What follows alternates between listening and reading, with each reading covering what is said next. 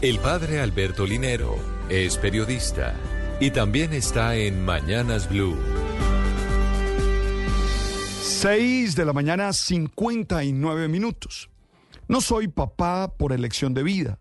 Sin embargo, siempre me he cuestionado sobre la crianza, sus características y sus límites.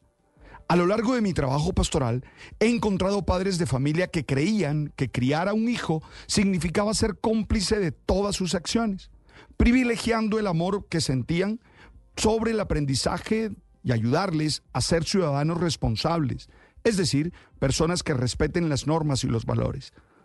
Algunos tienden a absolutizar el amor en la crianza, descuidando la enseñanza de responsabilidad y asunción de consecuencia por los actos cometidos.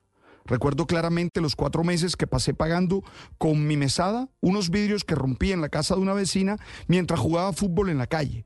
Aunque mi padre se hizo cargo frente a la señora, a mí me tocó pagarle a él. Bueno, y hasta refinancié varias veces la deuda para terminar de pagarle. Él me dijo, eso es para que aprenda a asumir las consecuencias de sus actos. Este recuerdo viene a colación con la noticia de que los padres de los menores que agredieron y apuñalearon a otro joven en un autobús los entregaron a las autoridades. Si bien es cierto que estos padres aman a sus hijos y desean lo mejor para ellos, en este caso lo mejor implica enseñarles a responsabilizarse por sus acciones. Ser padre no puede ser sinónimo de encubrimiento ante las acciones de los hijos.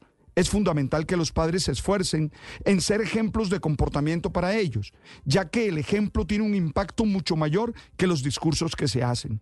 Deben estar cerca de sus hijos, conocerlos profundamente para poderles ayudar a tomar decisiones acertadas, establecer límites claros que fomenten el respeto hacia los demás y mantener un diálogo abierto y continuo que los guíe en la construcción de sus vidas de manera coherente en una sociedad cada vez más violenta, donde se desprecia la autoridad y se considera la violencia como una solución a los problemas, es crucial que los padres y todos los adultos actúen con coherencia y demuestren en su comportamiento los valores que desean compartir a las generaciones futuras.